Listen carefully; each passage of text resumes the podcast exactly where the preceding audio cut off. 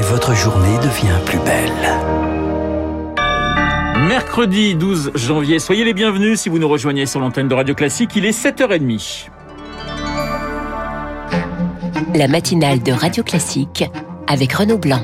Et à 7h30, le journal nous est présenté par Charles Bonner. Bonjour Charles. Bonjour Renaud, bonjour à tous. À la une ce matin, la stratégie chinoise du zéro Covid à bout de souffle. En clair, tout doit être fait pour qu'aucun cas positif ne circule. Pour y arriver, on reconfine. 14 millions de personnes sont donc obligées de rester à la maison et ce à cause de seulement 84 cas. Ça se passe à Tianjin, à 130 km de Pékin et surtout à seulement trois semaines des Jeux Olympiques d'hiver, Eric Kioch. Des quartiers fermés, confinés, des files interminables d'habitants obligés de se faire tester, des scènes banales dans la Chine zéro Covid. Mais avec Omicron, la nervosité gagne les dirigeants chinois. Karine Milsan, économiste de la santé, spécialiste de la Chine. S'il devait euh, arriver qu'ils ne contrôlent plus du tout la situation, ça mettrait à mal toute la rhétorique et la propagande qui a suivi leur succès face à la Covid jusqu'à maintenant. Officiellement, seules quelques dizaines de cas Omicron ont été recensés, mais les autorités estiment que le variant circule depuis au moins fin décembre.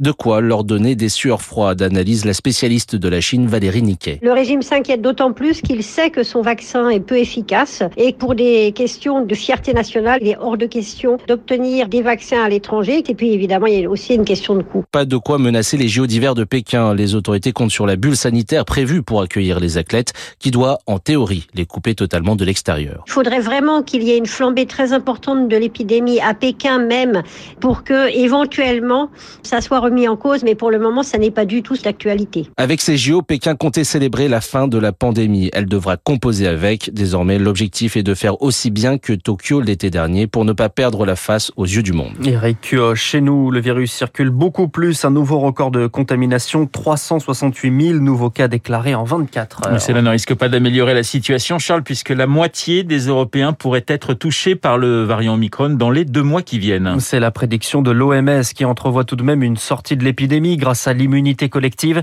L'organisation onusienne qui appelle en revanche à ne pas tout miser sur les doses de rappel avec des vaccins qui ne protègent pas contre la transmission. Des protocoles dans les écoles qui changent et qui agacent. Appel à la grève ce jeudi et grosse pagaille en perspective selon le principal syndicat du primaire. 75% des enseignants feront grève et la moitié des écoles seront fermées. Ferrarissime, la principale fédération de parents d'élèves et solidaire du mouvement. Et pour la population générale face au Covid, on mise sur le pass sanitaire. Il sera désactivé à partir de samedi si vous n'avez pas fait votre rappel. Un pass sanitaire en passe de devenir vaccinal. Le texte est discuté en ce moment au Sénat où la possibilité pour les patrons de cafés et de restaurants de contrôler l'identité est supprimée. Des débats marqués également par la charge du sénateur LR Claude Maluret contre les antivax et ce qu'il nomme les trafiquants de fausses nouvelles. Les Philippot, Asselineau, Le Pen, Dupont-Aignan ou Mélenchon ce pacte germano-soviétique de la désinformation, ont été successivement pour la chloroquine, contre le vaccin, contre le pass sanitaire et maintenant contre le pass vaccinal, avec une infaillibilité absolue dans l'aveuglement. Quoi que vous fassiez, monsieur le ministre, pour eux, vous ferez mal. Je vous suggère une idée pour vacciner les 5 millions qui manquent à l'appel. Interdisez le vaccin, ils exigeront que tout le monde se le fasse injecter. Voilà, Claude Maluret, le républicain, hier au Sénat. La crise sanitaire qui donnera le ton de la campagne présidentielle, troisième élection sous Covid. Une certitude, le pass sanitaire ou vaccinal ne sera pas demandé dans les bureaux de vote. Une instance de dialogue est mise en place par Jean Castex qui réunissait hier en visioconférence les partis et les candidats déclarés qui devront innover pour convaincre Victor Fort. Le RN va jouer la carte de la proximité avec des déplacements dans des petites villes. Les images sont tout aussi reprises sur les chaînes télé et cela limite les très grands rassemblements. Les partis s'adaptent à l'épidémie avec des salles plus grandes que prévues, des masques à distribuer, et tout cela a un coût. La France insoumise comme le PC ont demandé une augmentation du plafond de remboursement. Les candidats savent que sous Covid, il faudra soigner sa communication en ligne, mais attention à ne pas faire de cette campagne une bataille 100% numérique. Ce sont les plus de 70 ans qui se déplacent le plus aux urnes, et ils ne sont pas sur Twitter, analyse l'équipe de campagne de Marine Le Pen. S'il est déjà trop tard pour penser modifier les modalités du scrutin, les oppositions ont avancer leurs pions. Le PS réclame toujours un vote par correspondance, la droite plus de procuration. Éric Zemmour, lui, demande à ce que le gouvernement dise publiquement que le pass sanitaire ne sera pas requis pour entrer dans les bureaux de vote en avril. Victoire fort. Et pour les jeunes, il n'est pas obligatoire pour entrer dans une librairie, mais fortement conseillé. Le pass culture sera jeuni. Ce chèque offert à chaque jeune de 18 ans est ouvert aux jeunes dès 15 ans à la fin du mois, 20 à 30 euros par an contre 300 pour les majeurs. Une somme sera également allouée dans les écoles dès les classes de 4e pour financer des projets culturels. Sébastien Cavalier, le président du pass culture.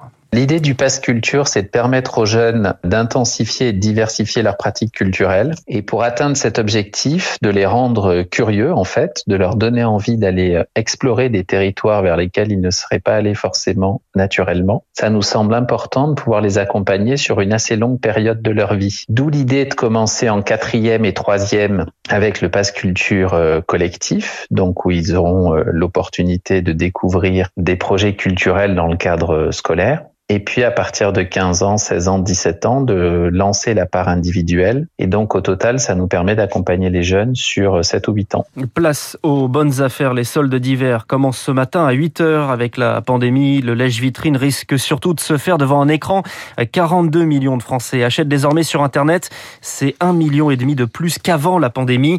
Les plateformes devraient donc tirer une nouvelle fois leur épingle du jeu selon Marc Lolivier, le délégué général de la Fédération du e-commerce et de la vente à distance distance. On sera effectivement sur des chiffres comparables à ceux de l'an dernier. On reste quand même sur une dynamique euh, positive. En période de télétravail, les gens commandent davantage sur Internet. On voit même avant le premier jour des repérages, hein, puisqu'on voit euh, le trafic sur les sites euh, qui augmente trois voire quatre fois supérieur à ce qu'on a habituellement. La mode reste encore le, produit star, mais c'est vrai qu'Internet a démocratisé hein, en quelque sorte les soldes, puisqu'aujourd'hui tous les produits et notamment tout ce qui est électronique hein, est très convoité pendant les périodes de soldes, mais également de la décoration, qui est un des secteurs qui a eu la plus forte croissance euh, ces derniers mois. Je pense qu'il y aura des bonnes affaires à réaliser. Des bonnes affaires à réaliser jusqu'au 8 février. Et on reviendra sur ces soldes d'hiver avec David Barou dans son décryptage juste avant 8 heures. Charles, à l'étranger, un nouveau tour de vis à Hong Kong. Le gouvernement local va présenter une loi sur la sécurité nationale, des infractions qui complètent un texte adopté sous la pression de Pékin en 2020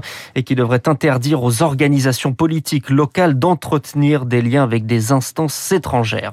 Et puis Novak Djokovic plaide coupable. Il admet une erreur, une erreur humaine dans sa déclaration d'entrée en Australie qui lui a valu cinq jours en centre de rétention. Le numéro 1 mondial, toujours sous la menace d'une expulsion. Novak Djokovic reconnaît également une erreur de jugement après avoir reçu un journaliste du journal L'équipe le 18 décembre alors qu'il se savait positif au Covid. On ne sait toujours pas s'il participera ou pas, toujours pas hein, à l'Open d'Australie qui euh, débutera dans la nuit de dimanche à euh, lundi. Merci Charles. Affaire à suivre, le journal de 7h30 présenté euh, par Charles Bonner. Dans un instant, les spécialistes François Geffrier et Bruno Kras, économie et cinéma, dans la besace de Bruno. Euh, plusieurs films, dont le long métrage de Charlotte Gainsbourg consacré à sa mère Jane Birkin. Bruno a-t-il aimé? Gros point d'interrogation. La réponse dans une minute.